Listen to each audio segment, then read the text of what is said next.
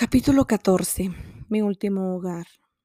Un día de verano el mozo me limpió y preparó con cuidado tan extraordinario que preví algún nuevo cambio. Me alisó las cernejas y me limpió las patas. Me pasó por los cascos el cepillo alquitranado y hasta me peinó el flequillo. Creo que también el arnés recibió una lustrada adicional. Willy, que parecía a medias ansioso y a medias contento, subió al calicín con su abuelo. Si las señoras se prendan de él, quedarán satisfechas y él también, comentó el anciano caballero. Nosotros no podemos sino probar. A un kilómetro o dos de distancia del poblado, llegamos a una linda casita baja con césped y arbustos delante y un sendero hasta la puerta. Willy llamó a la puerta y preguntó si estaban en la casa la señorita Blomfield o la señorita Ellen, si estaban las dos. Así, mientras Willy se quedaba con nosotros, el señor Thorogood entró en la casa. Unos diez minutos más tarde regresó seguido por las damas. Una de ellas, pálida y envuelta en un chal blanco, se apoyaba en otra más joven, de ojos negros y alegres facciones. La tercera, una persona de aspecto majestuoso, era la señorita Blomfield. Todas se acercaron a mirarme y a hacer preguntas. La más joven, que era la señorita Ellen, se prendó mucho de mí, y dijo estar segura de que yo le gustaría, pues tenía muy buena cara.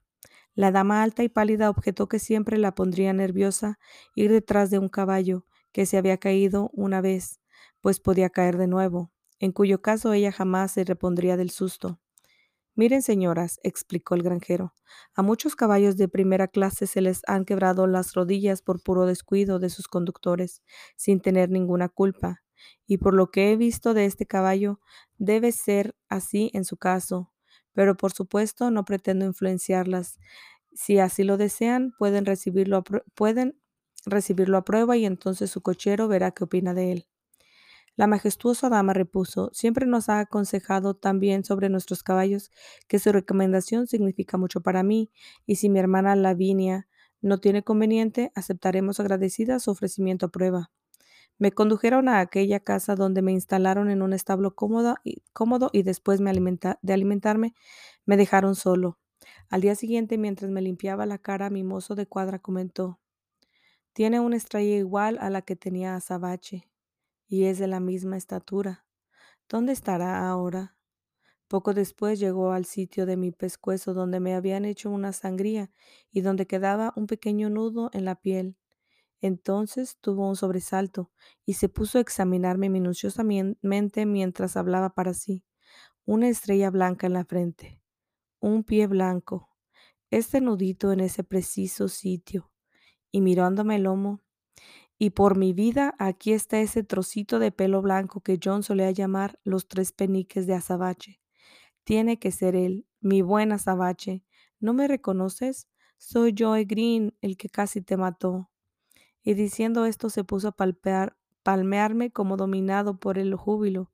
Por mi parte no podía decir que lo recordara, pues ahora era un joven muy bien plantado, de negro bigote y voz de hombre, pero viendo que me reconocía y que sin duda sería Joey Green, me alegré muchísimo. Le acerqué la nariz y procuré decirle que éramos amigos. Nunca había nadie más complacido. Que le demos una buena oportunidad, sin falta, mi buena Sabache, ¿Quién habrá sido el canalla que te quebró las rodillas? En alguna parte deben haberte tratado muy mal. Bueno, bueno. Si no lo pasas bien ahora, no será por mi culpa. Ojalá estuviera aquí John Manley para verte. Por la tarde me uncieron a un calicín bajo y me condujeron hasta la puerta, pues la señorita Ellen iba a probarme y Green la acompañaba. No tardé en comprobar que era una buena conductora y ella, por su parte, pareció satisfecha con mi andar.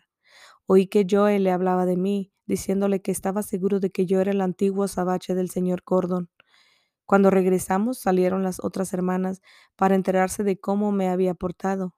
Ella les contó lo que acababa de oír, agregando, Escribiré sin falta a la señora Gordon para decirle que su caballo favorito está con nosotras. Cuánto se alegrará.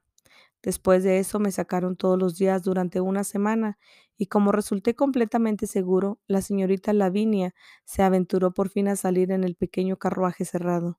Entonces decidieron conservarme y darme mi antiguo nombre de azabache. Hace ya un año que vivo en este feliz hogar. Joe es el mejor y más bondadoso de los mozos de cuadra.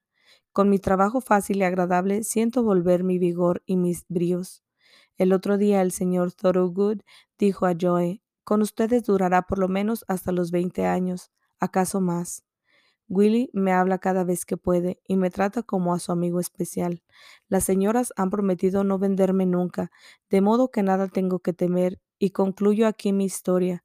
Mis penurias son cosa del pasado.